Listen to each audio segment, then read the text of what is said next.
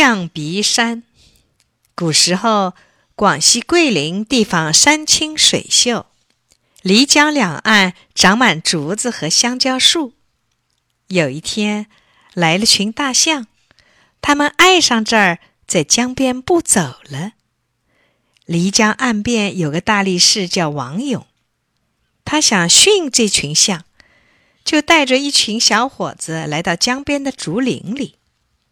象群慢慢的移过来了，黄勇走到领头的大象旁边，一下子跃上了象背。他轻轻拍拍象背，在象耳朵上为它挠挠痒。大象舒服极了，高兴的直甩尾巴。从此，象群驯服了。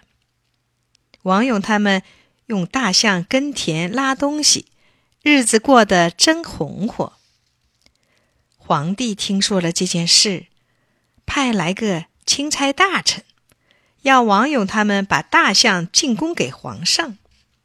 大家都不愿意，一拥而上，把钦差大臣轰走了。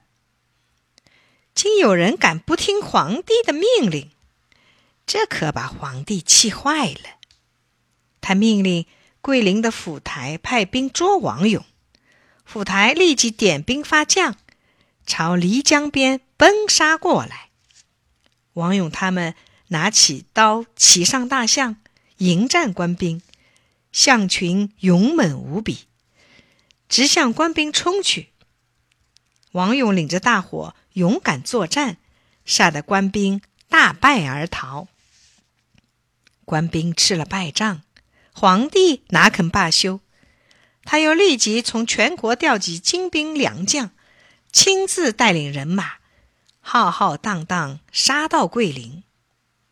王勇他们毫不惧怕，骑着大象奋勇抵抗官军。他们左冲右杀，可终究敌不住皇帝人多势众，一个个奋战而死。最后，王勇也战死了。象群向西南方逃去。只有领头的大象守着王勇的尸首，不肯离开。皇帝一见那大象，惊叹地说：“这象多漂亮啊！”他跳下战马，跃上象背，想降服这头大象。大象哪里肯服他，顿时乱跳乱蹦。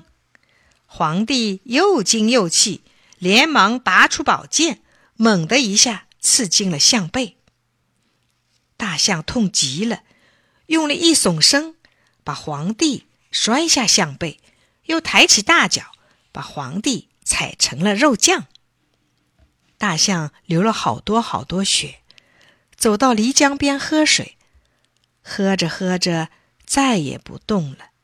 慢慢的，这大象就成了一座山，人们叫它象鼻山。远远看去，这山就像一只大象，山上的宝塔就像皇帝插在象背上的那把宝剑的剑柄。